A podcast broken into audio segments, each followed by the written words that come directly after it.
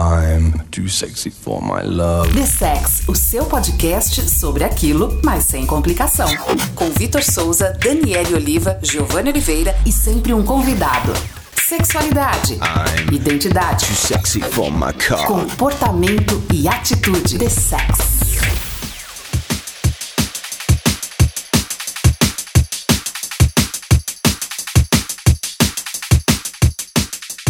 Isso mesmo, esse é o The Sex, o seu podcast sobre sexualidade, comportamento e tudo que está em volta ou dentro disso. Estamos aqui a fim de descomplicar o simples, aniquilar os tabus e dar uma voadora nas portas de todos os armários.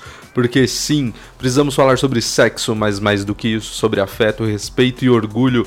Orgulho de quem você é, orgulho de quem nós somos. Então, queridos, quente esses ouvidos, relaxe e curta agora esses minutos em nossa companhia. Está comigo hoje novamente a nossa bancada fixa com você, a fotógrafa e fada sensata Daniele Oliva. Daniele, como você está, sua linda? Tô ótima, e você? Tudo bem, sua semana foi tá boa? pleno, tá bem melhor, já tá tudo bem, gente. que bom, porque semana passada tava um inferno, né, não, meu anjo? Tava, tava horrível. E ele que é sexólogo, fã de música country, que está em Polvorosa, afinal, uma das suas cantoras favoritas vai vir para o Brasil no Lollapalooza, né, Giovanni? Tudo Sim, bem, Giovanni? Como você está? Tudo ótimo. É, é, Eu tô em uma onda de sorte, assim. Fale mais sobre isso. Teve o Ludov há poucas semanas. Que foi muito que bom. Foi muito bom. Em 1 de dezembro, que é Dia Mundial de Luta contra AIDS, vai ter Kine, que também é uma banda favorita minha. Num horário maravilhoso. Domingo à tarde, é pista premium, tô feliz da vida. Depois dos pertinho de 25, casa. esse é o melhor horário para ir no é. show, né? E agora Casey Musgraves vai vir pro Brasil e eu tô. é- é- e eu não tô botando fé, assim. Agora só falta vir a Christina Aguilera, as Spice Girls, a Sarah Bareilles. Mas a gente pede aí, né? Vamos com fé, né? Vai que acontece. E hoje nós três estamos na companhia dele, que é cineasta e dirigiu o documentário Carta para Além dos Muros. André Canto, bem-vindo ao The Sex. Como você está, André? Agora bem melhor na companhia de vocês. Que delícia de recepção e que astral gostoso. E que bom que a gente vai falar de sexo, né? Nada melhor do que esse Sexta-noite, astral. né? Exato. Para vocês que não estão acompanhando aí as notícias e acompanhando também as pautas relacionadas à sexualidade, Carta para Além dos Muros é um documentário que está é, em cartaz atualmente. Você consegue conferir em alguns espaços aí na sua cidade, aqui em São Paulo, mais especificamente no Espaço Itaú de Cinema, na Augusta. É um documentário que traz a temática do HIV, traz um panorama desde o início da, do, da AIDS aqui no Brasil, do HIV aqui no Brasil nos anos 80 e contextualiza até os dias atuais. E é sobre HIV AIDS que nós iremos falar, falar hoje nesse mesmo clima que a gente está falando aqui, um clima leve, um clima tranquilo, porque como a gente já fala na abertura do The Sex, a gente tem que descomplicar esses assuntos e a gente tem que acabar com esses tabus e falar sobre sexo é sempre muito bom. E Giovanni, eu quero começar com você já com aquela pergunta clássica que eu acho que você vai responder pela terceira vez no The Sex. E nunca é demais, enquanto houver dúvida, enquanto as pessoas não souberem disso, é importante a gente sempre retomar essa pergunta. HIV e AIDS é a mesma coisa? Não é a mesma coisa? Fala aí, explica pra galera logo de, de bate-pronto, vamos lá. Não é a mesma coisa, são coisas diferentes. O HIV é um vírus, é, é uma infecção. Uma pessoa ela pode ter o HIV ou não, né? De, de forma bem simples. AIDS é um critério clínico, né? Então, quando o HIV evolui bastante, é, ataca ali algumas células para defesa do, do, do corpo, essas células baixam. Quando ela atinge um certo nível, aí entra o quadro de, de, de AIDS, que é um critério clínico que indica alguns outros cuidados extras. Basicamente, isso. Perfeito. André? Para a gente ter uma ideia, entre a pessoa se infectar é, pelo HIV e começar a entrar nesse estágio que a gente é, classifica como a doença, como a AIDS, num caso normal leva de 8 a 10 anos. Então, né, para uma pessoa que tem HIV, não tomou o medicamento ou não toma o medicamento, ela vai levar entre 8 a 10 anos para começar a adoecer do que a gente chama AIDS. Então, são realmente coisas muito diferentes. Isso se ela for desenvolver, né? Se ela for desenvolver a AIDS, né? Se ela não tomar o medicamento, Sim. ela vai desenvolver. Em, um, em algum momento isso vai acontecer. É, normalmente, entre 8 e 10 anos, Sim. os primeiros sintomas da doença AIDS começam a aparecer. Né? Então, se não existe nenhum caso relatado de alguém que viva com HIV e que nunca tenha desenvolvido a AIDS. No momento, isso acaba acontecendo. Por isso que é importante se testar, descobrir se você vive ou não com HIV é, se você vive com HIV, você vai procurar o tratamento, vai fazer o seu tratamento, vai ter uma vida plena, saudável, linda, maravilhosa. E se você não vive, você vai poder pensar a sua prevenção é, de uma forma mais ampla, porque hoje a gente tem um universo grande de formas de se prevenir ao HIV e a outras ISTs também. Dani, quero te chamar para a roda perguntando o seguinte: uh, um, um, dos pontos que a gente acaba falando também bastante aqui no The Sex, é como que a, o não falar sobre sexo e sexualidade é, na escola, no âmbito, no âmbito familiar ou com os amigos, é, nos coloca em algumas situações mesmo de não saber o que fazer ou não saber como reagir. Em cima disso, eu queria saber de você, se você consegue se lembrar aí, qual que foi a primeira vez e quem foi que falou, onde que você escutou ou leu, que você ouviu alguma informação ou leu alguma informação sobre HIV, AIDS e, e prevenção é, ou algo do tipo que está relacionado a essa temática. Você consegue se lembrar onde? Para ser bem objetiva, é no busão, alguns daqueles cartazes que algum coitado designer teve que só seguir um guide teve que só seguir um guide, colocar uma gotinha vermelha e escrever HIV. E, Quando e é não um lacinho. É, tem um lacinho, aí depois foi construindo, aumentando o guide. Novo, é, antes era a gota de sangue, né? E mas depois disso, depois de muito tempo, o Giovanni. depois de muitos anos. O Giovanni. Eu acho que o Giovanni e. Aliás, você me conheceu. É, o Giovanni. É isso, o Giovanni é. Depois de muito tempo, meu roommate. É, é, isso. O, o, o Giovanni tem essa esse skill aí, trouxe pro grupo e não tem um rolê que a gente não fala de AIDS agora.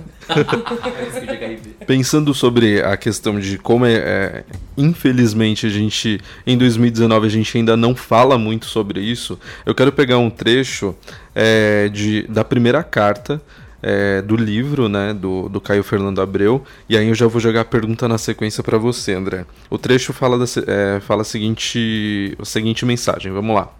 Alguma coisa aconteceu comigo, alguma coisa tão estranha que ainda não aprendi o jeito de falar claramente sobre ela. Quando souber, finalmente, o que foi essa coisa estranha, saberei também esse jeito. Então serei claro, prometo. Para você, para mim mesmo, como sempre tentei ser. Mas por enquanto, por favor, tente entender o que tento dizer.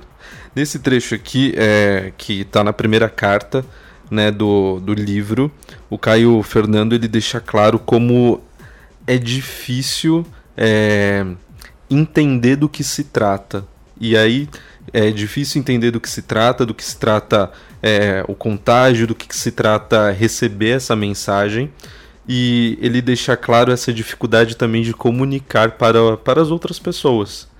É, por que, que em 2019 a gente, na, no seu ponto de vista, André, a gente ainda tem dificuldade de falar desses assuntos e aí HIV também entra nessa, nessa temática, né?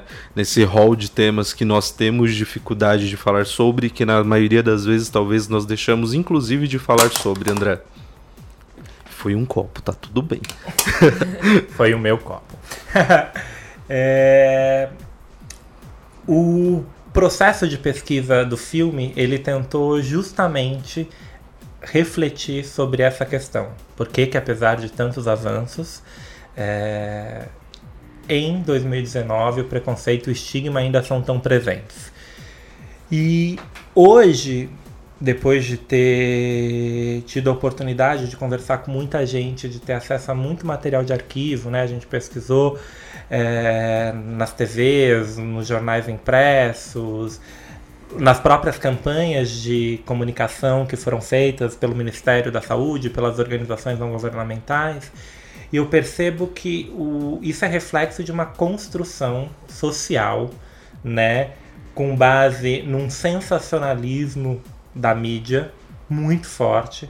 A mídia no Brasil ela foi extremamente sensacionalista quando é, falava sobre o HIV. Exemplo disso, é, a imagem talvez mais presente é, no inconsciente coletivo do nosso país, que é a capa da Veja do Cazuza, né? Que muita gente é, alia, vê essa capa como uma aliada no, na possibilidade de falar sobre, mas quando a gente para para olhar essa capa de perto, ela é extremamente cruel, preconceituosa. Um grande né? desserviço. Um né? grande desserviço e que a gente tem como símbolo máximo de nossa, a partir dali a gente começou a entender e falar sobre. Não, a partir dali a gente começou, a part... muito antes, né? Mas é, a gente começou a perpetuar todo esse estigma e preconceito. Demonizar mais ainda o assunto, né? Exato. Fora a, a, a imprensa, a gente tem um papel muito forte do, da religião, né? É... Somos um país de matriz cristã, né? Muito forte, né? A Igreja Católica, é, ela insistiu na, na ideia da, da camisinha, numa época em que a camisinha era, hoje não é mais, é importante sempre que der para falar isso, mas na época era a única forma conhecida de prevenção, né? É, ao vírus e a igreja demonizou a, a camisinha, né? É, interditou o, o, uso da camisinha para os seus fiéis de forma pública. É, então, muitas pessoas colocam isso como um crime, eu acredito, é um crime quando né, uma instituição como essa solta uma mensagem é, tão um serviço tão importante como esse e a própria sociedade como um todo, né? Se a gente for pensar, o, no início a comunidade gay ela foi é, talvez a, a, principal, junto com os profissionais, os profissionais do sexo, é, as mulheres trans, as travestis, é, é, foram as comunidades mais atingidas pelo estigma e preconceito. A gente tem que entender que era um momento em que os primeiros movimentos LGBTQs, hoje conhecidos como LGBTQs, começavam a ganhar força no país, que a gente fala do orgulho, né? Pride, a gente começava a colocar a cara na rua, nas praias, se a gente pensar na, no, no Rio de Janeiro, e, e, e, e mostrar para a sociedade estamos aqui, fazemos parte. E aí vem a, a AIDS, né? Essa doença, que é é, ligada num primeiro momento a essas comunidades, então também foi uma forma da sociedade é dizer assim: ah, o que a gente não conhece, o que a gente não aceita, a gente demoniza. Então também é uma construção da sociedade, né? Não é só mídia, não é só religião, mas a nossa sociedade, cada um de nós, indivíduos, também contribuímos muito para criar essa imagem que mesmo com uma outra realidade, com né, é, é, é, eu acho muito engraçado quando eu sinto, vejo preconceito, porque assim, é quase risível, porque é maluco. O preconceito, ele não tem base nenhuma com a realidade.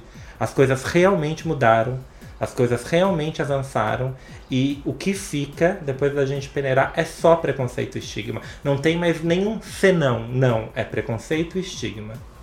É, você trouxe a questão de é, dos anos 80 para 2019, quando a gente é, pensa no quadro de HIV, a gente teve inúmeros avanços científicos né, para o tratamento, mas também para a prevenção. E mesmo tendo esses avanços também para o tratamento e para a prevenção, o que complica é, falar sobre ou então receber é, essa notícia que, que tem HIV é todo o estigma e o preconceito que está em cima desse, desse quadro. Eu quero perguntar para o Giovanni. Giovanni, queria que você falasse, na verdade, é um pouco mais, é, trouxesse um relato de você como profissional de saúde é, nessa, como que você é, começou a lidar com essa temática, em que momento que você começou a trabalhar é, com essa temática e que você pudesse também trazer exemplos de quando você viu ali mesmo é, na sua frente esse paradoxo, que embora a gente tenha grandes avanços aí da ciência, ainda há mesmo ali no, no tratamento e no dia a dia o preconceito e estigma. Acredito que você tenha passado por isso em alguns momentos com alguns pacientes, Porra. em alguma situação, né? Então queria que você pudesse falar um pouco mais sobre isso aqui com a gente. É, eu acho muito engraçado porque o tema é da sexualidade, é o HIV, ele sempre é, me atraiu. Sempre. Acho que não tem explicação, assim. Acho que essas especialidades, elas escolhem a gente. Tem, um, tem uma pequena curiosidade minha. Eu já fui escoteiro. E a gente tinha que tirar algumas especialidades e eu tirei uma é de prevenção em saúde. E o tema que eu escolhi. Quantos anos você tinha? 13, 14 anos. Olha só. E o tema que eu escolhi para falar foi o HIV. Então, com 13 a 14 anos, eu tava indo é, no Sai Lapa pegar caixas é de camisinha e materiais educativos para falar sobre esse tema. Dani, o que, que você estava fazendo com 13 anos de idade, meu anjo? No mínimo comendo terra. mínimo, mínimo. E aí, é, quando eu me vi psicólogo e, e na faculdade a gente estuda muito pouco de sexo, por incresça que parível, a gente fala muito pouco sobre. É, a primeira porta que eu vi para entrar no tema foi é o HIV. E aí eu fui fazer é o aprimoramento, a pós-graduação nesse tema. E fui trabalhar lá na casa da, da AIDS, que meu primeiro dia de casa da AIDS foi o dia que eu, eu conheci a Dani. Mas não foi lá. Nossa! Sério?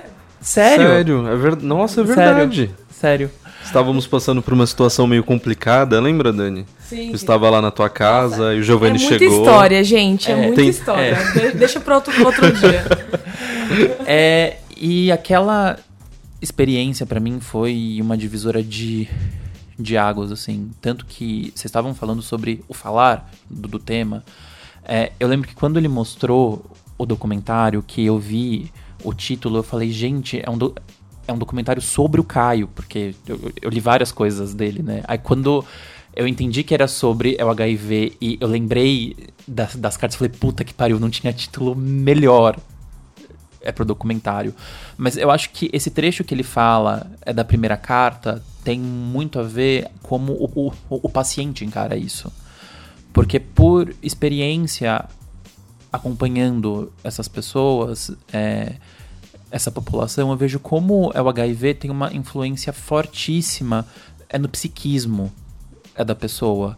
A forma como ela é, é, se infectou, se ela sabe como, se a família sabe, se, se é os parceiros sabem, é toda uma reorganização. É, eu tenho. É um paciente que ele chama de bicho. Ele fala, é o bichinho tá aqui. Ele tá dormindo, mas tá aqui é indetectável esse paciente, então ele fala, o bichinho tá. que é um tá paciente indetectável? Fala aí pra gente. Só pra quem tá ouvindo e, entender, né? e não tá uhum. por dentro da temática entender. O que, que seria um paciente indetectável? É quando o paciente ele tem. É o diagnóstico, é, tem dois números que. que é que os médicos sempre vão ficar dizendo para ele, que é a carga viral, que é a quantidade de vírus que ele tem a cada gota de sangue, e também CD4, que é a quantidade de, é de células é para proteção é que o corpo tem. Conforme a pessoa toma é o medicamento, é para o tratamento dela, esse nível de, de vírus ele chega em uma escala indetectável, que seja a pessoa tem é o HIV, mas tem tão pouco que nem é o exame é consegue ver quantos vírus ela tem, né? É, tem uma campanha lindíssima que é I igual a I. Indetectável é, é igual a intransmissível. Então, as pessoas que é, têm carga viral indetectável, elas não transmitem HIV. Então, elas podem ter filhos, elas podem ter uma vida normal, né? E uma vida normal. Você quer falar dele? Pode terminar. Aí É. o seu paciente. É, en- então, eu, eu acho que tem esse efeito de o que o HIV, o que o antirretroviral ca causa é na vida, né? É, e as pessoas pensam, tá, mas agora eu tenho que falar, é pra todo mundo? Eu fico com alguém, eu tenho que dizer? Não, o diagnóstico é seu. Você faz com ele o que você quiser, né? É, e, e eu acho que lá na casa da AIDS eu fui muito mal acostumado, porque eu tive uma equipe maravilhosa lá. Tive um aparato maravilhoso. A gente estudava muito e quando eu saí de lá, é, eu fui trabalhar em um outro serviço público focado em adolescentes. É, e me contrataram por causa do, do, do, do foco é com a sexualidade. Eu lembro que uma das primeiras coisas que eu questionei lá é por que, que a gente não faz um teste rápido aqui? Foi quase um ano para implementar um teste rápido em uma instituição pública. E quando implementou, você já não estava mais lá também, né? Eu tava de saída, Uhum. mas foi um protocolo muito truncado, né? Uhum. E eu lembro que a própria equipe não estava muito preparada para isso e digo mais, não queria é se preparar para isso, porque todo mundo queria era fazer teste, é, era falar, use camisinha, use camisinha que só falar isso é, é algo que é bem problemático, mas ninguém queria falar sobre o diagnóstico. E eu lembro que a cereja do bolo foi uma briga assim gigantesca sobre o sigilo. Então, a gente tá falando de pessoas que grande parte menores de idade. Ah, mas ela tem que ter o, o- o consentimento dos pais para poder fazer o teste. Não. O Sistema Único de Saúde, ele garante acesso a todo mundo. O ECA prevê que a criança, o adolescente tem acesso à saúde independente da vontade dos pais. Então isso tem que ficar muito claro. É, e aí chegamos para fazer é um processo todo e se der positivo, né? Orientação, claro, é se possível, caso o paciente queira, envolver a família. Orientação que a gerência ela queria dar é a gente tem que quebrar o sigilo na hora. Eu, não, mas pera, gente. Por que a gente tem que quebrar o sigilo? Porque é menor de idade. Tá. Vamos pensar numa situação. A gente, a, a gente, a gente tava em um bairro super vulnerável. Que às vezes com 15, 16 anos, os jovens já saem de casa. Já Tem moram um outro sozinhos. ponto, né? Como se adolescente não fosse gente, não tivesse Exatamente. direitos e Exatamente. fosse E pode ter um caso. propriedade da família, né? Exato. E pode ter um caso que ele consiga se cuidar so, sozinho. Veja, é um paciente nosso que a gente conhece, a gente acompanha, a gente consegue avaliar isso.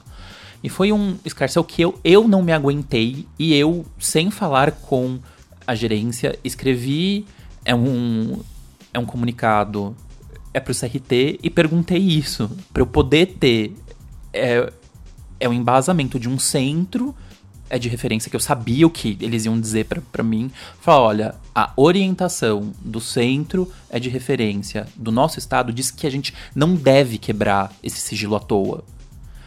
É justamente e, e- e eu vejo que nesse caso a gerência tinha um- uma coisa tipo, gente, chegaram a usar essa palavra, a gerente médica é uma médica.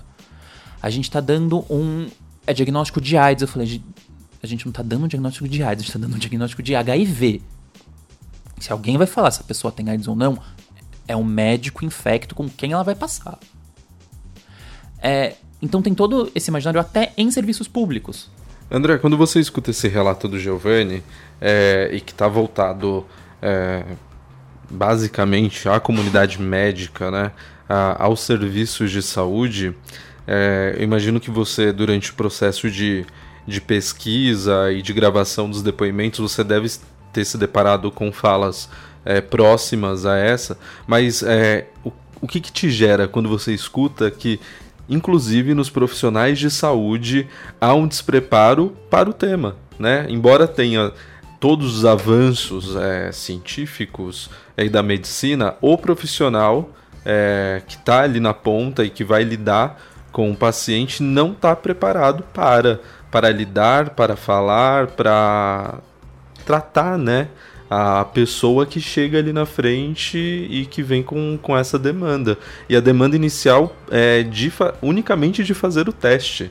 Né? Como que você escuta isso? Como que você né? recebe é, essa informação? Que eu, como falei, acho que não é novidade, você deve ter coletado é, falas como essa. não é novidade e como você pontuou, quando isso vem do próprio serviço de saúde, né, de profissionais, né, médicos, enfermeiros, é, as pessoas que trabalham nesses centros, que muitas vezes já são centros especializados nesse é, tipo de, de atendimento, só mostra que o preconceito, quando a gente fala de HIV e AIDS, está presente em toda a sociedade.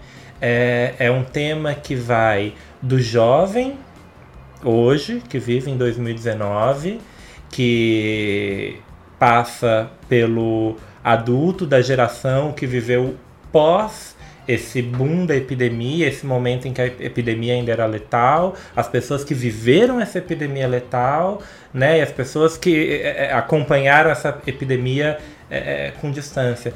É, atinge todo mundo. Né? E me perguntaram esses dias se eu achava que o estigma e o preconceito tinham aumentado ou diminuído, né? Desde que a epidemia começou para cá, e eu disse que eu não sabia porque a gente vivia a era do silêncio. E quando a gente não fala sobre, a gente não consegue nem mensurar o que acontece. Então, às vezes a gente tem a impressão que as coisas melhoraram, mas é só até surgir uma situação, como por exemplo essa situação que você enfrentou é, nesse atendimento para adolescentes. Quando a situação aparece, você vê o preconceito presente. Você vê uma médica né, falando né, em AIDS quando ela sequer sabe qual é a real situação daquela pessoa que acaba de ser diagnosticada. Então eu acho muito complicado é, tenho duas coisas para falar, assim. Uma, eu já vou, vou falar pro André já ir pensando. Quando eu tava assistindo o Doc, eu pensei assim: o, por que, que um tema tão é, demonizado, tão julgado, o que, que faz alguém querer falar sobre, sabe? O que, o que, que te motivou a olhar para isso com tanto é, cuidado, né? Eu acho que só o querer falar já surpreende. E, e é a mesma motivação, mais ou menos, que o Giovanni teve, né? Então, pessoalmente, com você pessoalmente. Não, é, o, o Doc está atrelado a projetos e, e, tem uma motivação maior, a gente sabe, e ele vai atingir muito mais.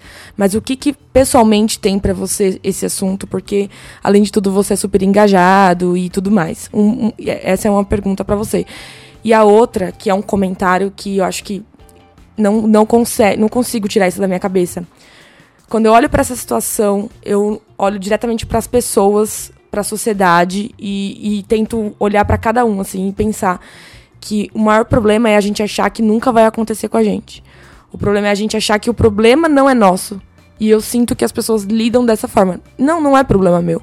O HIV não é problema meu. É sempre algo do outro é sempre algo do outro. É, assim como a gente. A gripe é de todo mundo porque ela tem mais chance de atingir todo mundo. Então todo mundo tem uma precaução maior, todo mundo fala sobre, vende remédio e é aquela pauta e é comum. Mas isso não vai acontecer comigo. O que é mentira. É, enquanto você estiver vivo, você está suscetível a, a passar por coisas piores, entendeu? Então, é, eu penso que o ponto é a conscientização de tá todo mundo aí, e pode ser você, pode ser. E, e, quando. Acho que quando você coloca a pessoa como protagonista, faz mais sentido, sabe? Eu fui descobrindo aos poucos que era a história de muitos amigos, de muitos amigos dos amigos e, e, e de muitos caras gays, né? É, agora, obviamente, estou falando do lugar do, do, do privilégio, do gay, branco, né? Que, que estudou em escolas cis, que estudou em escolas particulares, que teve, né?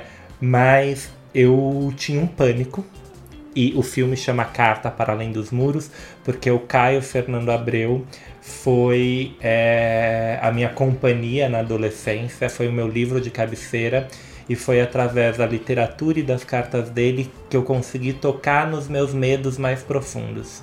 E talvez o meu medo mais profundo era a ideia de que pelo simples fato de ser gay, que eu estava condenado a pegar a AIDS, a morrer de AIDS. Então, você perguntou qual era a primeira é, imagem que, que, que, a Dani teve da, da, da AIDS, né? A minha, eu lembro até hoje, eu não consigo identificar em quantos anos eu tinha, mas é de uma reportagem do Jornal Nacional e de alguma forma aquilo ficou na minha cabeça e quando eu cresci, quando eu cheguei na minha para adolescência, comecei a descobrir minha sexualidade, é, é, essa certeza começou a me perseguir. E é, é muito triste, né? Porque o sexo é para ser algo muito gostoso. E eu lembro que até muito pouco tempo atrás, hoje eu tenho 35 anos, todas as minhas relações sexuais, nem que fosse por um momento sequer, passavam por esse. Por um segundo passava pela minha cabeça, tipo, isso é uma relação de risco, né? Eu estou me colocando em risco. Que era para ser só prazer é, vinha travestido desse pânico. Então a, a motivação inicial nasce disso. E acho que tem tudo a ver também um pouco isso é, eu, sempre quando eu acho que a gente fala da nossa comunidade, a gente tem que lembrar as pessoas que estão ouvindo que é se você é da comunidade, vamos conversar. Se você não é, presta atenção se, se, se, se cabe a você é, falar ou não. Talvez só caiba, você escutar. Mas de somos uma comunidade em que a ideia do oprimido que vira opressor é muito presente, né? Então, nós gays é, que já, pelo menos grande parte de nós, já sofreu né, com bullying quando pequeno, com preconceito, com é, LGBTfobia, tudo isso. E, e, e, quando a gente cresce, se encontra, se entende, a gente acaba reproduzindo às vezes na nossa própria comunidade. E em relação ao HIV, a nossa comunidade é muito preconceituosa. Quantas e quantas vezes, né, é, a gente não escutou daqueles nosso, do nosso amigo no bar Hum, me disse, cuidado, disseram que fulano de tal pode ter HIV ou não, né? Tipo assim, eu já presenciei isso entre os meus amigos, eu já ouvi diversos relatos sobre isso. É, então, como, entendendo que a nossa comunidade, por questões é, é, é, é completamente naturais, ela acaba é, sendo mais vulnerável a esse vírus, né? Eu brinco que gays é a, a principal forma de, de transmissão do HIV, a forma mais fácil, é o sexo anal, né? É, e, e, quando pra, né, estamos num, num, podcast de sexo, vamos falar com toda tranquilidade. É, e, e, no caso, se a gente comparar o sexo anal é, passivo com sexo anal, é, né, né, quem está recebendo e, e, e, quem é, é, o ativo da relação, é, o sexo anal passivo, ele é, é o, de todas as, as, práticas sexuais, é a que mais é, facilita a infecção pelo HIV. Né? É, no caso dos gays, que fazemos? Né? Sexo anal. Então, é óbvio que é, entre essa comunidade, não que os héteros também não fazem, os héteros fazem, mas entre a nossa comunidade a possibilidade da gente se infectar pelo HIV é maior. Então é algo natural. É só a gente entender quais são as ferramentas que a gente tem na mão para é é, é, é, é, se prevenir. O problema é que quando dentro da própria comunidade a gente acaba é, sendo preconceituoso, pegando o outro como exemplo, né? Advertindo do cuidado que a gente tem que ter com o outro, porque o outro pode ter HIV, quando a gente sabe hoje, né, que é indetectável é igual intransmissível. Então essa ideia de quem vive com HIV é o vetor de uma doença, né, nem isso é real, né? Eu vou compartilhar que, pessoalmente, por ignorância, é, eu ainda tinha na minha cabeça a imagem de uma pessoa infectada magra, é, pálida, doente, em cima da cama, sabe aquelas imagens antigas? Eu ainda tinha isso comigo. No imaginário. Então, quando eu fui. Quando eu. Eu achava que só tinha um destino, a pessoa morrer ou ela tá desse jeito esperando a morte. Então, quando eu vi que já existia tratamento, que as pessoas estavam vivendo as suas vidas. Eu falei, gente, o que, que, aconteceu? O que, que fizeram com a nossa cabeça, sabe? Assim, fizeram uma, uma lavagem cerebral e, e, e, colocaram essa imagem muito torturosa. E isso impede você de chegar perto né, do assunto, chega, impede você de conhecer mesmo.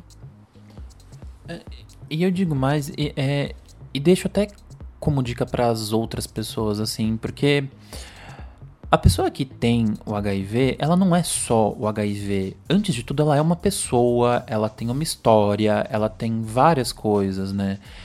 É, é, eu vou um passo antes porque eu sempre vejo que o HIV ele meio que extrapola um pouco os dados da personalidade pelo movimento o social. Então é como se uma pessoa dissesse eu tenho HIV, aí a outra olha, nossa, mas o que será que ela fez para ter HIV? Quantas pessoas será que ela transou para ter HIV? Cria todo é um imaginário que invade a privacidade é da pessoa. Isso é muito desrespeitoso. É, o documentário, essa última quinta ontem, foi tema é de uma sessão minha com um paciente é que tem HIV. E ele viaja muito e quando ele estava em outro estado, ele usou o, é o aplicativo Grindr para pôr que ele é uma pessoa que tem o HIV que está, in, está indetectável. Aí ele falou: sempre quando eu vou para lá, eu ligo o aplicativo, chove gente para falar comigo. 40, 45 mensagens. Eu recebi 5. E as pessoas que foram falar com ele ou estavam na mesma situação e queriam falar sobre, ou iriam perguntar coisas. É, ele mesmo disse: ninguém nem me pediu nude. Queriam falar sobre o HIV. É, a pessoa que tem. Ela, ela tem HIV, ela não é o HIV, ela ainda é uma pessoa. A gente já vai continuar falando sobre HIV AIDS, continuar falando sobre o Carta para Além dos Muros, que é o doc do André Canto, que ainda está em cartaz, mas antes eu te convido novamente a curtir a nossa página no Instagram, arroba TheSexOficial, por lá você fica por dentro de todas as temáticas que nós já discutimos aqui e as próximas que serão discutidas e também quando serão publicados os próximos episódios. Se você está nos ouvindo aqui na sua agregadora de podcasts, Spotify, Apple Podcasts ou Google Podcasts, não deixe de nos seguir, siga aqui também, porque é sempre muito melhor quando você nos segue, você também recebe informação de quando entra um novo episódio. Sexualidade, identidade, comportamento e atitude, esse é o The Sex. The Sex.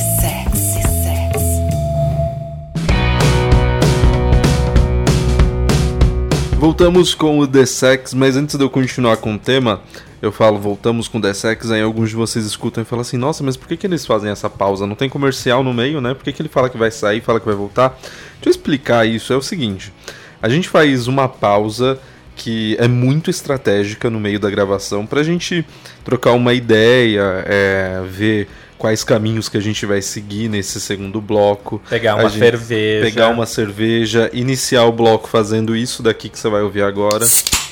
Ai, eu amo esse barulho. Sempre é muito bom. Então é, é uma pausa para isso. É uma pausa para Dani no banheiro. É uma pausa para o quê? Pra gente. Específico. Pra comer um salgadinho. pra comer um salgadinho, pra postar stories aí no, no Instagram da gravação, entendeu? Então não é porque, ai, mas não tem, não tem comercial mesmo, é podcast, não é uma rádio, né? Mas se Se- alguém aí quiser fazer um anúncio no podcast, Ah, tamo aí, gente. Quando a gente tiver anúncio também, eu garanto que vai ser bem legal, não vai ser propagandinha. Vai ser um anúncio que você nem vai perceber, né? Tipo, do nada a gente vai falar o nome da marca e você, nossa, aí foi, foi, foi uma propaganda, Anjo. Nossa, acabei de abrir a cerveja tal. É, que nesse momento eu, Marcas de cerveja. que nesse momento eu me recuso a falar o nome. É uma das que eu mais gosto, mas vou falar o nome porque não está nos bancando. Nesse episódio, por exemplo, agora a gente vai começar a falar sobre. ahn, sobre o que mesmo que a gente. Vamos A falar gente vai sobre, começar a falar sobre. sexo. a gente vai começar a falar sobre prevenção. Então também não teve nenhuma marca de camisinha aí, né, Anjos? Podia, então né? podia ter, mas não tem. E o. ah, é isso, tá, gente? Então a gente faz essa pausa pra gente realinhar a pauta, pra ir no banheiro, pra abrir o salgadinho e abrir a cerveja. Voltando para o tema, depois dessa. dessa... Ah, não. Fala, fala, André. Não, como a gente vai começar a falar sobre prevenção, eu queria dizer uma coisa. É, prevenção é para quem vive e quem não vive com HIV.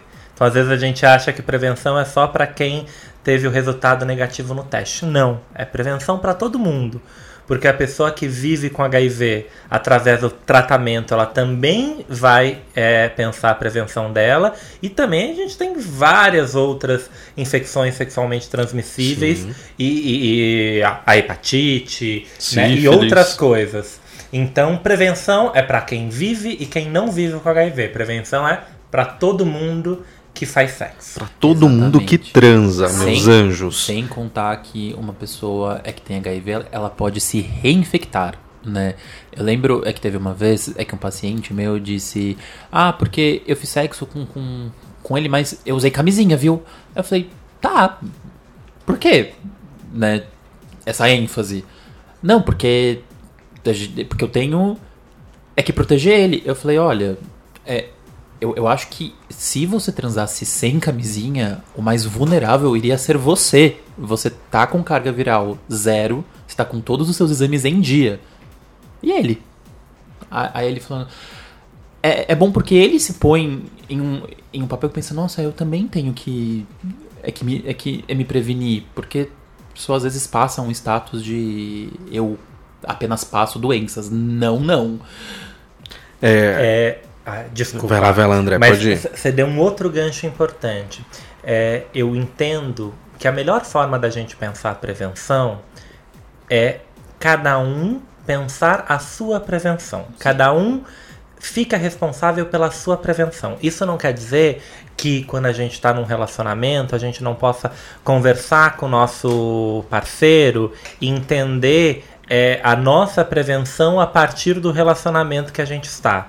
Mas é importante que cada um se sinta confortável e se sinta é, dentro de uma ideia de, de, de gerenciamento de riscos que a gente pode ter, que a gente se sinta confortável na nossa escolha. Mesmo que essa nossa escolha esbarre na decisão do outro, mas cada um é responsável. Então, assim, a pessoa que vive com HIV é responsável pela prevenção dela. A pessoa é, que não vive é responsável pela prevenção dela. Essa de jogar a responsa no colo do outro não tá com nada. Desonesto. É, É, é. Inclusive, teve um, um projeto de lei que eu nem sei se tá arquivado já ou se ainda é, é tá tramitando para de alguma forma tentar é tornar crime quando uma pessoa se infecta pelo é o HIV por outra pessoa, sabe? Tipo, você joga a responsabilidade no outro. Tipo, puta que pariu. Tomara que esteja É, não, arquivado, é, né? Esse projeto ele foi arquivado. Muito até bom. porque, né, se isso ocorre é, de uma forma criminosa, já vai ser crime por, por, por, por conta própria. Agora, você tentar especificar isso, é você tá aí é, perpetuando e, e- e- e reforçando o preconceito. É um grande absurdo que a gente viveu há poucos meses atrás. Eu quero fazer uma pergunta de novo, vou aproveitar, porque eu fiquei fãzinha do Doc e agora eu quero saber tudo. É, você sentiu alguma diferença quando você entrevistou homens e mulheres com HIV? Você viu alguma, alguma coisa que, que te chamou a atenção nessa, nesse, nos gêneros, né? Eu escutei muito é, o relato é, das mulheres no sentido de que a epidemia sempre foi pensada do ponto de vista do homem, em diversos aspectos. Até um aspecto que eu acho muito curioso, que é o seguinte: os remédios que foram desenvolvidos foram desenvolvidos para o homem, né? Então até do entender o organismo da mulher e como aquele mesmo medicamento que foi pesquisado para o homem vai agir na mulher e, e, quais são os efeitos adversos que, por exemplo, não serão causados num corpo masculino e num feminino, isso as mulheres sempre ficaram para trás. Fora violências assim absurdas, eu acho que você que é mulher é, é, é, é pode mensurar qualquer ser humano, mas para você isso me, me, me chocou muito que no Brasil foram realizadas centenas, milhares de laqueaduras compulsórias. O que significa isso? Que pelo simples fato da mulher é, viver com HIV ou estar com AIDS, no momento em que ela ia ter o seu filho, o médico, por entender que aquela mulher era um perigo né, para, a sociedade, que ela poderia gerar filhos com HIV, sem é, consentimento né, depois do parto, realizava laqueaduras. E aquela que era. É o amassamento, acredito. É, que é o método mais vulgar de se fazer laqueadura. É, para fazer ali embaixo dos panos, os médicos eles meio que pegam é um alicate mesmo e eles amassam as, as trompas para que o óvulo ele não consiga chegar. É, é muito Muito é, violento. É, é, é, muito violento. Então a, as mulheres elas sempre foram deixadas de lado. E eu acho que do, quando a gente pensa em, em preconceito e estigma, as mulheres que vivem com HIV hoje também ficam num, numa espécie de não lugar, é, num limbo. Né? É, todas, todos esses preconceitos, essas perguntas, ai, como se infectou, como isso, como aquilo que você estava falando agora há pouco, colocam, quando a gente pensa na realidade da mulher, isso também ganha contornos aí do, do nosso machismo, né? Então é muito complicado. E eu sempre gosto de lembrar, né? É, é, héteros ou homossexuais homens são homens, né? Então a gente tem que entender o machismo que mesmo, né? Eu sou um homem gay, mas eu sou homem, né? É, então eu nunca posso é, me excluir desse, desse lugar do machismo. Eu acho que um assunto também legal pra vocês trazerem pro podcast, né? Homens gays também são homens. A gente, E machistas. A E gente, machistas. A gente fez um post recentemente com, é, com, essa, com essa frase, vocês lembram? Recentemente, acho que, sei lá, em agosto, a gente fez um post no Instagram Era falando digital. exatamente sobre isso. Mas a gente não fez ainda um podcast sobre isso. Daniele, por favor, Eu quero, eu quero. desenvolva o tema, chame os convidados e vamos gravar. Beleza. Chame a convidada A convidada. e vamos gravar. É, É. Tá vendo? Olha só. Mas voltando agora pro.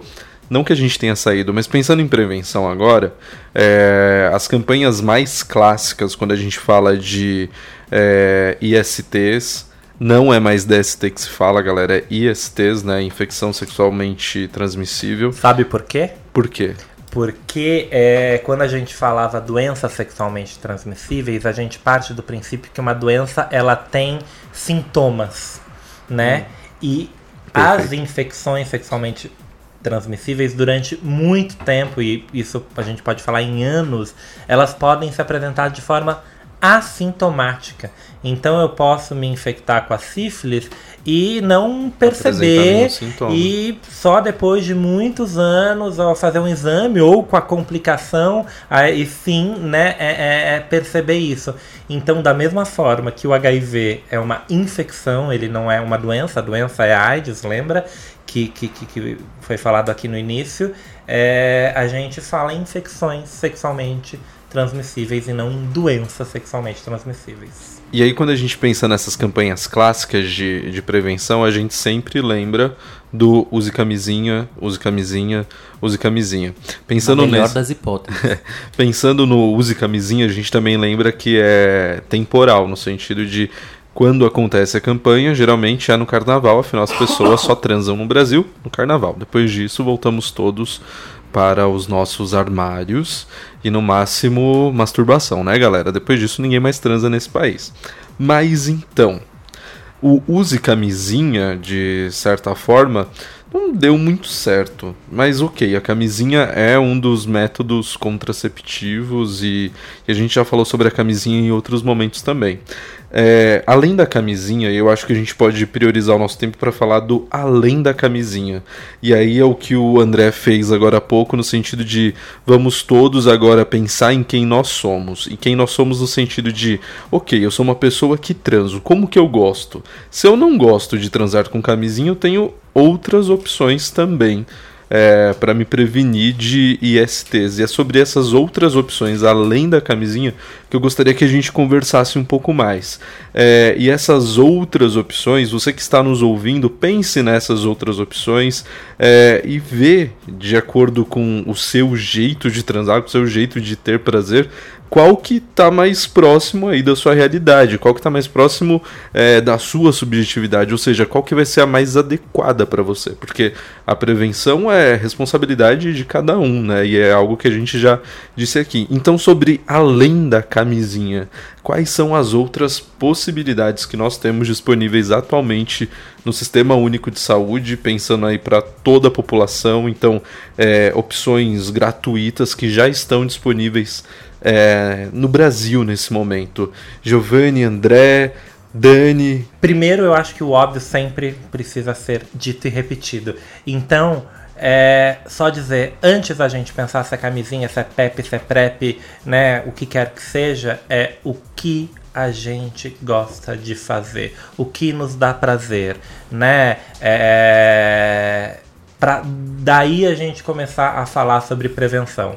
Perfeito. É, eu vou começar pela PEP, então, do além da camisinha, né? O que, que é a PEP? Eu sempre gosto de. Às vezes os médicos não podem dizer, eu posso, então eu fico feliz. Vamos pensar na pílula do dia seguinte. Né? É, a única diferença entre a pílula do, do conceito da pílula do dia seguinte, né?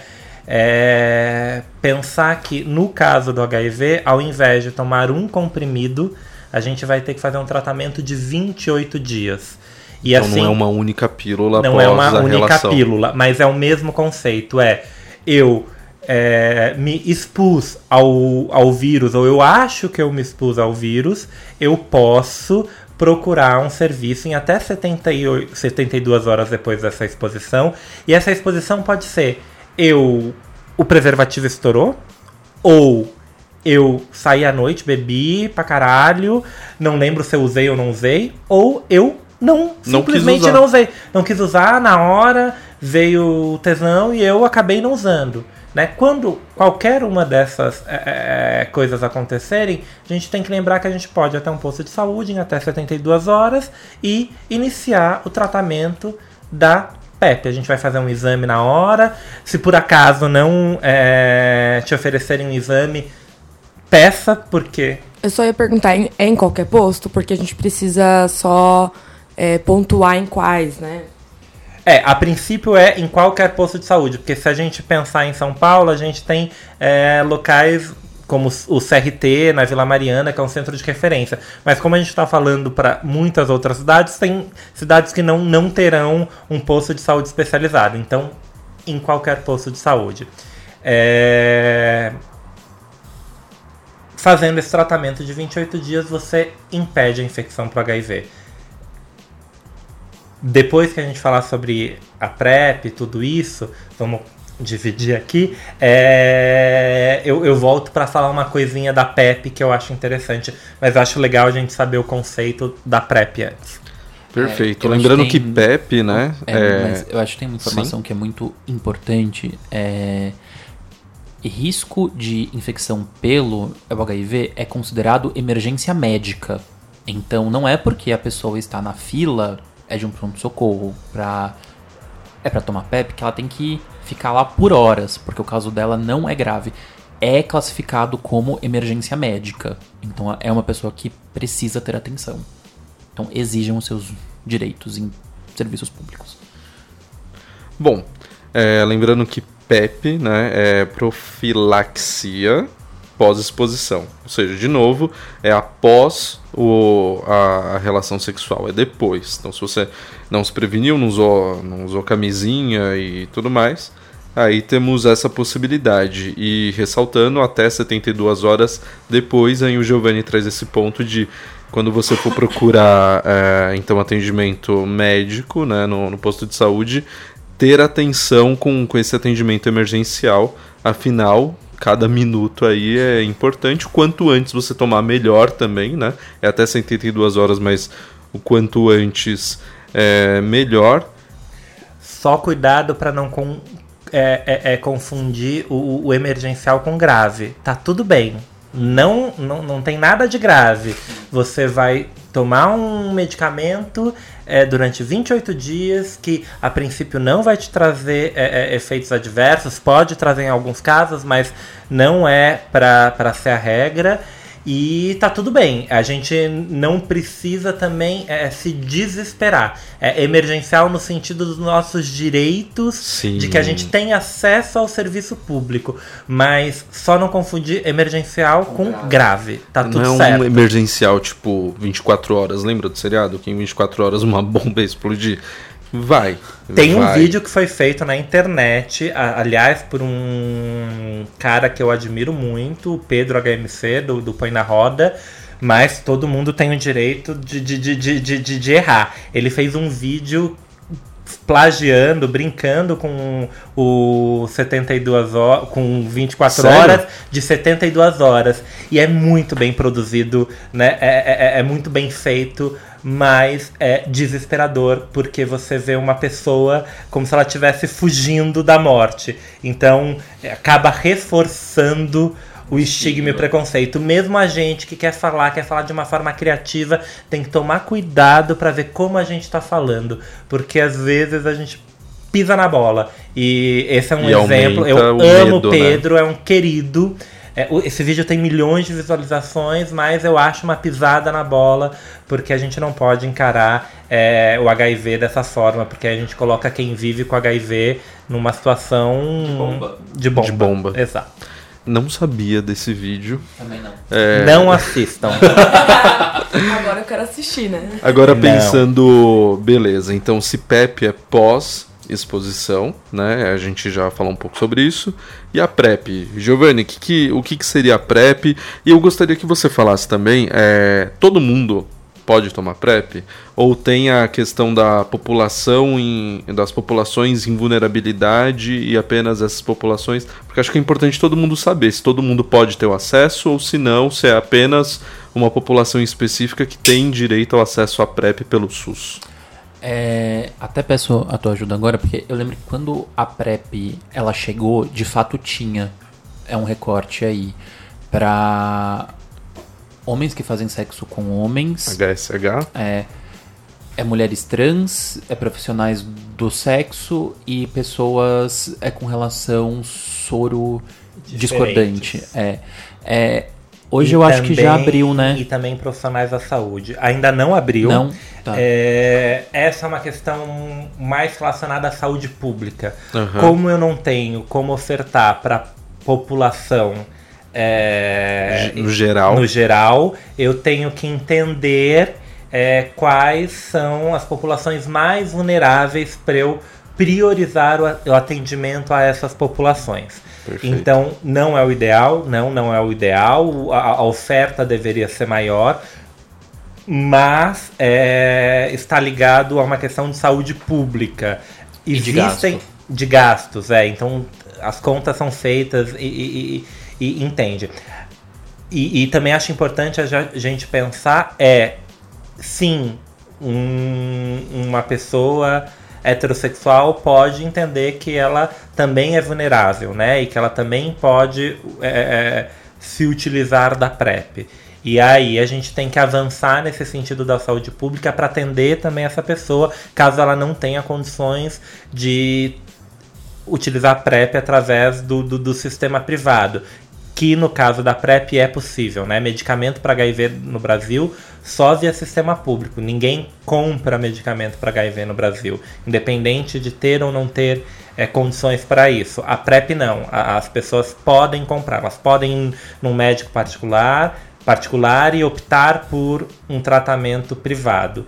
É sempre bom a pessoa pensar o que é bom para ela, o que é melhor para ela. Eu lembro uma vez que eu fiz é um teste rápido que era uma PEP, né? É, e quando eu olhei o histórico, é, eu acho que era a quinta PrEP, a, a quinta PEP em sete meses. E, e, eu, eu achei aquilo meio estranho. E eu perguntei, mas o que, que aconteceu? A camisinha estourou de novo. Mas como que você põe a camisinha? Ele tava colocando a camisinha de forma errada então a camisinha sempre estourava. É, e às vezes a gente pensa que quem tá indo atrás da PEP é alguém que não usa a camisinha. E tá errado. Né? É, a gente tem que ouvir o usuário que tá na nossa frente. E pelo menos enquanto eu trabalhava lá, ele não teve que tomar outra PEP e acho que eu não precisou mais, porque ele gostava de, de usar camisinha, se dava bem é com a camisinha, mas ele colocava errado. E isso é o mais lindo de se pensar da prevenção, né? Que a camisinha é o, o, o método mais eficaz, ninguém pode negar. Ela é barata, ela protege é, com infecções ao HIV, a sífilis, é, gravidez. gravidez, é um contraceptivo também. E eu sempre adoro fazer o parênteses de que a gente fala tanto da sífilis, das hepatites, lembrar que sífilis pega no beijo, que hepatite também, que, né, é, só, só pra gente desmitificar no sexo, é, é, no sexo oral, essas coisas. Mas a camisinha é, e para quem gosta e quem se dá bem com a camisinha, que ótimo, você se dá bem com o método de prevenção mais eficaz e barato que tem na Terra. Uau! Utilize esse método, que bom! Porém, a gente não pode esquecer que somos diversos e que as pessoas sentem, têm prazer de formas diferentes. Para os que não conseguem utilizar a camisinha de forma correta e constante, que eu acho que são duas coisas importantes, né? Você tem que escolher o método ou os métodos de prevenção que você consegue usar de forma correta e constante. Para os que não conseguem, conheçam as outras formas. Eu tô só captando. E pros, e, e pros preconceituosos, por que, que o SUS pode dar pílula anticoncepcional para evitar a gravidez e não pode dar pílula para evitar o HIV, porque é um preconceito que a gente escuta por aí, né? Então, porque a gente pode é, é, pensar no sexo hétero sem camisinha e não pode pensar no sexo gay sem camisinha. E sabe o que é mais legal da PrEP? A, PrEP? a PrEP não é só um comprimido por dia. A PrEP significa que se você está nesse tratamento, de 3 em 3 meses você vai realizar exames para todas as ISTs. Ou seja, se por acaso você se infectar com alguma delas, com HIV você vai estar protegido, mas se você se, se infectar com a sífilis, por exemplo, você vai realizar o tratamento na hora. A PrEP também significa tomar vacina para hepatite. Toda vez que você começa um protocolo de PrEP, você toma a vacina, você recebe, né, pelo sistema de saúde, pelo SUS no Brasil, a, a, vacina, por exemplo, da hepatite A não é uma vacina que todo mundo tem acesso, só algumas pessoas né, dentro, de algum, dentro de um protocolo específico. Mas quem está em PrEP tem direito a tomar essa vacina. É, então, é tomar um comprimido por dia, é fazer exames de 3 em 3 meses, é tomar uma vacina, logo é pensar e, e, viver a sua sexualidade de forma consciente, porque você vai estar tá num acompanhamento constante e vai estar tá refletindo a, a cada tempo sobre como você está vivendo a sua sexualidade, como você está né, experimentando tudo isso. Então eu adoro dizer isso. A PrEP é mais do que um comprimido por, por dia. A PrEP é pensar é, a sua sexualidade de forma muito completa. Perfeito.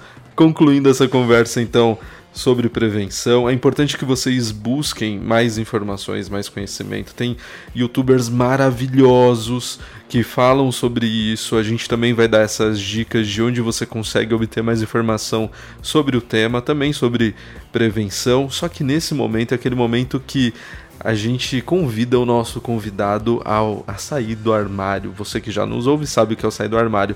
Para quem não conhece ainda, vai conhecer junto com o André o que é o sair do armário. Mas primeira vinheta, vamos lá. Do armário! Sai do armário, para quem não conhece, é o seguinte: os nossos convidados é, são chamados então a nesse momento pensar em alguma coisa que já fez, que já praticou e que nunca falou para ninguém.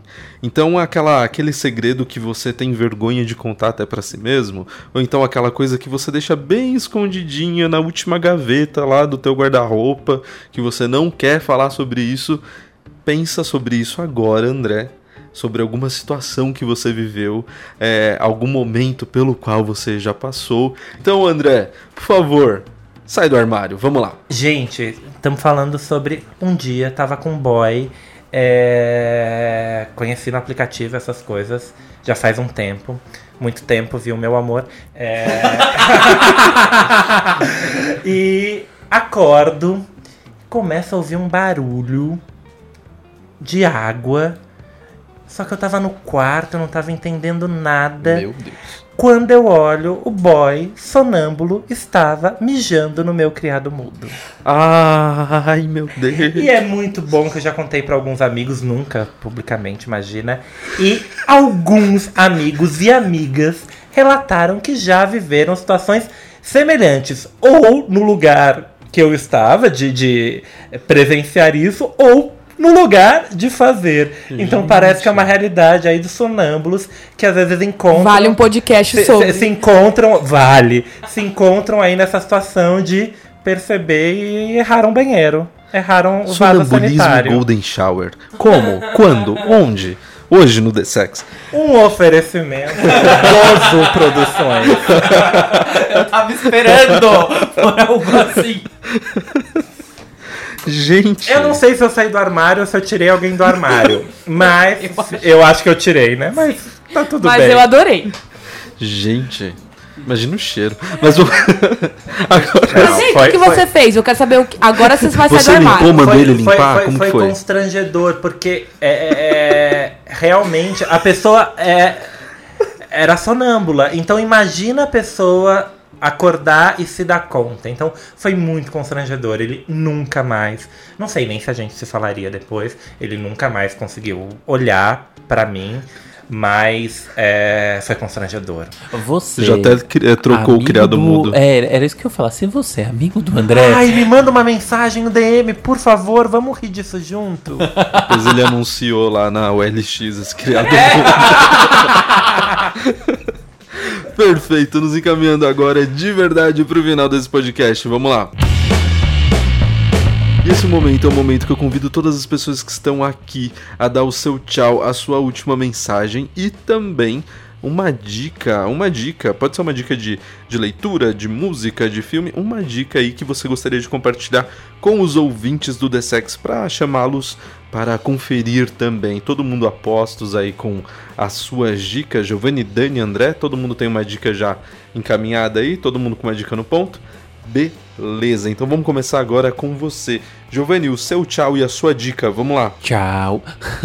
muito, muito obrigado, André. Muito obrigado mesmo. É, de dica, além, claro, do documentário, aconselho a lerem as cartas para além dos muros. É, Pequenas Epifanias é um livro do, do Caio que tem as quatro cartas e tem outras crônicas belíssimas, como Por Trás da Vidraça, que é, acho que é a minha, uma das que eu mais gosto dele, então fica essa dica. E de música, eu quero deixar Brave, é da Sarah Bareilles, que acho que muitas vezes para alguns momentos é de decisão ou de passar por coisas é na vida essa música ela ajuda. Então Brave é da Sarah Bareilles de, de música e a leitura o Caio Fernando.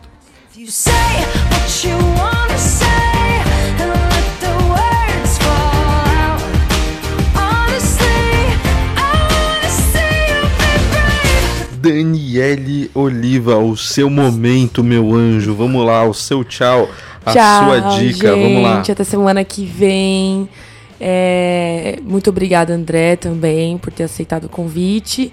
E a gente falou de muitas coisas e acho que tudo em volta disso também se refere à liberdade de você se expressar e a sua liberdade sexual. E a primeira música que vem na minha cabeça quando eu penso nisso é da Carol Conká, Lambilá, que é super empoderada e, é, e eu acho que a mensagem é muito clara. Então fica aí minha dica, fora que a gente deu outras dicas pelo podcast, né? Assistam Pose, pelo amor de Deus.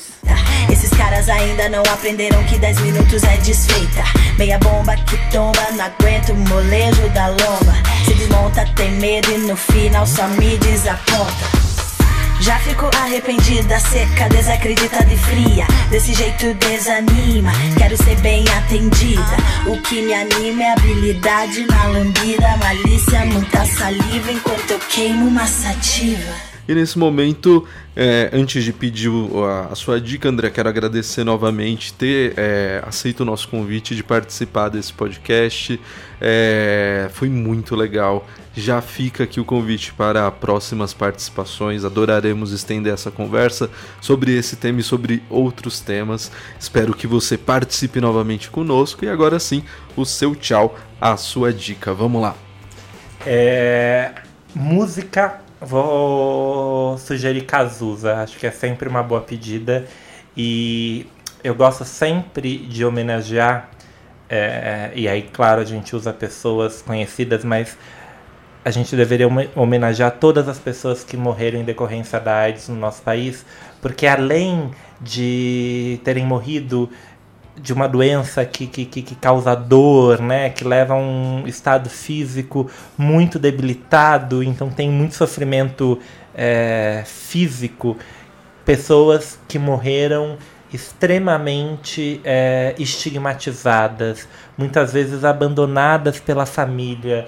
É, e quando a gente entende que essa, esse sofrimento, esse sofrimento decorrente do estigma e do preconceito, eles não deveriam existir, eu acho que a gente merece uma homenagem. Então eu sempre gosto de, de, de ouvir Cazuza e ler o Caio e, e pensar é, em todas essas pessoas que morreram em decorrência dessa doença é, tão triste, é, porque são pessoas que merecem esse, esse amor. Então ouçam Cazuza é, e eu vou copiar vocês e vou falar para assistir Pose.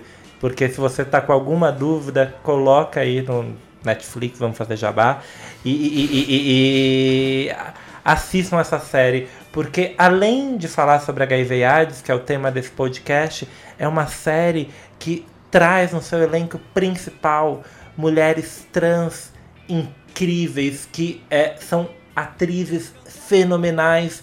A gente assiste e fala assim, caralho, né? É, que potência, assim. Então, é, quem é da comunidade é, LGBTQ tem que dar valor para esses tipos de produções e, por favor, assistam, façam isso hoje. Se não forem para balada, liga aí e, e, e aproveita.